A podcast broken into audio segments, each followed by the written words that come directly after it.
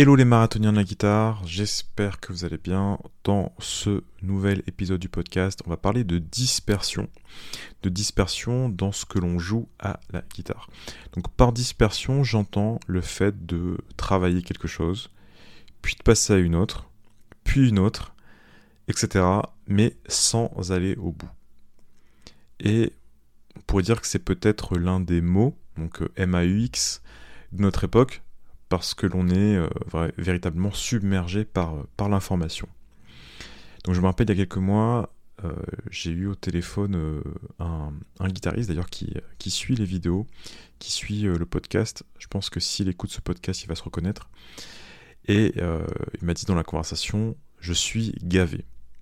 Mais comme, comme une noix en fait, il était gavé d'informations. Dans ce podcast, on va voir comment éviter de se disperser et aussi dans quel cas, à la fin du podcast, on va voir ça, euh, dans quel cas c'est presque une bonne chose en fait de se disperser. Donc pourquoi, ou plutôt à quelle occasion, est-ce que l'on se disperse? Donc ça paraît assez bête comme question finalement, mais si on veut trouver une solution intéressante, ça me paraît euh, important de faire un, diagnostic. Donc plusieurs façons, plusieurs plutôt situations où l'on se disperse. Donc la première, c'est ce qu'on pourrait appeler le, syndrome de, l'objet brillant. Alors qu'est-ce que c'est ce syndrome? C'est tout simplement le fait d'être toujours attiré par des nouveautés. Donc par exemple, on travaille les arpèges, puis vous allez entendre parler de gamme bebop, et vous allez vous dire ah tiens ben la solution finalement c'est la gamme bebop et donc vous allez arrêter les arpèges. Donc c'est ça un petit peu le, syndrome de l'objet brillant. Alors qu'en fait la solution elle est ni dans les arpèges ni dans euh, la gamme bebop ni dans le rythme ni dans les phrases mais elle est dans l'assemblage de euh, de tous ces outils finalement. Donc en quelque sorte, l'objet brillant, c'est de se dire que la nouvelle solution, c'est la nouvelle, euh, enfin c'est la meilleure solution plutôt. Voilà, la nouvelle solution, c'est la meilleure solution. Autre situation qui est euh, très banale, que vous avez très certainement déjà euh, vécu, c'est le fait de travailler quelque chose, donc ça se passe bien, mais jusqu'à un certain point où ça se passe moins bien en quelque sorte. Donc par exemple, vous voulez travailler un thème qui est assez difficile, par exemple Donali, donc vous le bossez. Et puis au moment de, jouer un peu plus vite, bien, on n'y arrive pas en fait. Et c'est là où on se met à se décourager, c'est là où on se dit, bon, je vais peut-être jouer un autre thème finalement. Euh, tiens, si je passais sur le thème de confirmation. Donc vous passez sur le thème de confirmation, vous, le travaillez, vous arrivez même peut-être à le jouer entièrement. Et puis pareil, vous butez sur le même, euh, sur le même problème de, tempo. Et là, vous allez passer sur un autre, un autre, euh, un autre thème. Et on a comme ça une sorte de, spirale et puis on repousse à chaque fois et on va pas aller au bout de, de Donali, on va pas aller au bout de, Confirmation, on va aller finalement au bout d'aucun morceau. Donc quels sont les moyens, quelles sont les, solutions pour éviter de se disperser? Parce qu'au final, on pourrait se dire, bon, bah, c'est assez simple, en fait, il faut juste faire un peu plus preuve de patience, et puis c'est terminé. Le problème, et vous le savez comme moi, c'est que dans la réalité, c'est beaucoup plus euh, facile à dire qu'à faire. Et donc pour ça, j'ai trouvé au moins deux solutions. Et, euh, et, je vais vous en parler maintenant. Donc la première, c'est d'avoir une session de travail satisfaisante. Donc qu'est-ce que j'entends par là? Donc mettons que vous n'avez pas de, contraintes externes. Par exemple, le fait d'être dans un groupe si vous êtes accompagnateur, eh bien, votre priorité, ça sera peut-être de travailler vos accords, plutôt que de travailler par exemple une nouvelle gamme. Donc vous allez penser plutôt par priorité.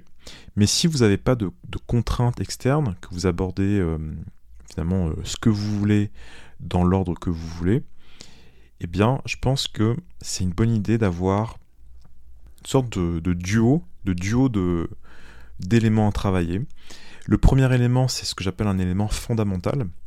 Donc un élément fondamental, c'est ce qui va vous permettre de faciliter votre, apprentissage de tout le reste. Ça peut être les triades, les gammes, votre technique, etc. Donc ça, c'est un élément fondamental. Et l'autre partie de ce duo, c'est un élément plaisir. Donc un élément plaisir, ça peut être une phrase d'un d'un musicien que vous aimez, une technique que vous avez envie de, travailler, mais qui est qui rentre pas véritablement dans ce côté euh, fondamental ou on va dire euh, sorte d'ordre idéal que l'on pourrait suivre pour apprendre euh, la guitare ou, ou la musique en règle générale. Donc prenons un exemple, mettons que votre objectif du moment c'est d'apprendre à utiliser par exemple les arpèges sur un 2-5-1. Un élément fondation, ça serait par exemple de travailler vos positions d'arpège, donc quelque chose de vraiment basique, par exemple de les enchaîner. Et un élément plaisir, c'est par exemple de bosser un plan ou une phrase qui est peut-être un peu plus complexe, qui n'est pas, euh, on va dire, aussi euh, fondamentale, hein, qui est peut-être juste dans une, dans une position qui va fonctionner que sur un, un certain type de, hum, de progression. Mais c'est pas le plus important. Le plus important ici, c'est de vous, euh, bah, c'est simplement d'avoir envie de prendre la guitare et de, euh, de travailler une phrase qui vous plaît. Et l'objectif de ce duo, c'est d'avoir au sein même d'une séance cette sensation de satisfaction, le fait de se sentir en quelque sorte euh, contenté, que ça vous paraisse finalement complet en fait. Ce qui fait que vous allez pas avoir, vous allez avoir moins envie en tous les cas, d'aller chercher des nouveautés, d'aller chercher des choses qui vous paraissent plus, euh, plus importantes. Donc ça c'était le premier point, c'est d'avoir une séance qui vous contente. On passe maintenant à la deuxième solution, et c'est ce que j'appelle se créer des rotations. Donc ça j'en ai parlé déjà euh, plein de fois, mais on va essayer euh, d'élaborer un petit peu plus par rapport à notre sujet du jour. Qu'est-ce que c'est que se créer des rotations? Mettons que votre objectif du, moment, c'est de travailler euh, votre répertoire. Vous avez peut-être 5-6 standards que vous aimez en ce moment. Est-ce que vous allez travailler les 6 en même temps? Alors moi ça me paraît assez euh, irréaliste, hein, sauf si travailler c'est juste par exemple jouer une fois le standard. Mais si vous voulez travailler par exemple les arpèges, des phrases, les guitons, les gammes, les accords, le thème, vous pouvez maximum travailler peut-être deux standards, un à deux standards maximum. Donc ce que vous pouvez faire, c'est par exemple vous dire cette semaine, je vais travailler par exemple There Will Never Be Another You. Et la semaine suivante, je me demande, est-ce que je continue à travailler ce standard? Donc si vous avez envie, bah, vous continuez. Et si vous, euh, avez un petit peu euh, fait le tour, en tous les cas, pour cette semaine, eh bien, vous pouvez passer à l'autre standard de la liste. Mais ce que vous allez faire, c'est que dans quelques semaines, vous allez revenir sur There Will Never Be Another You. Mais euh, ce qu'il faut comprendre, c'est que vous allez vous limiter à un certain nombre de morceaux. Donc, vous allez faire une rotation autour de voilà 5 morceaux environ, que vous allez comme ça euh, travailler pendant euh, potentiellement plusieurs, euh, plusieurs mois. Et ça, ça vous permet d'éviter une certaine frustration. Parce que si vous, voilà, si vous travaillez le même morceau pendant des, des, mois et des mois sans jamais voir autre chose, non seulement voilà, c'est assez frustrant, mais on a un petit peu cette impression de taper sa tête contre un mur en se disant voilà, à force de taper, je vais, je vais casser le mur alors que on sait très bien que ça fonctionne pas comme ça. Donc voilà, ça me paraît beaucoup plus réaliste finalement de travailler de cette façon-là, d'avoir une sorte de, batterie de, morceaux, batterie de mêmes morceaux, de, batterie de mêmes exercices, et d'en faire des rotations. Donc pour reprendre l'exemple précédent sur Donali et Confirmation, vous pouvez vous dire, voilà, cette semaine je travaille Donali, la semaine prochaine je travaille Confirmation, la semaine suivante je reprends Donali, ensuite Confirmation, et ainsi de suite. Le conseil que j'ai à vous donner, un petit peu euh, pratique, on va dire, c'est tout simplement d'imprimer les, morceaux que vous voulez travailler ou les exercices que vous voulez travailler, d'imprimer, de les mettre dans un même dossier et vous posez ce dossier là sur votre pupitre. Ce qui fait que quand vous commencez à travailler, vous avez déjà votre dossier avec vos 5-6 euh, feuilles. Donc c'est pas 300 300, 300 morceaux différents ou 300 exercices différents, mais c'est juste voilà, 5-6 euh, feuilles que vous avez préalablement euh, choisies et vous, euh, les faites pendant, plusieurs mois finalement.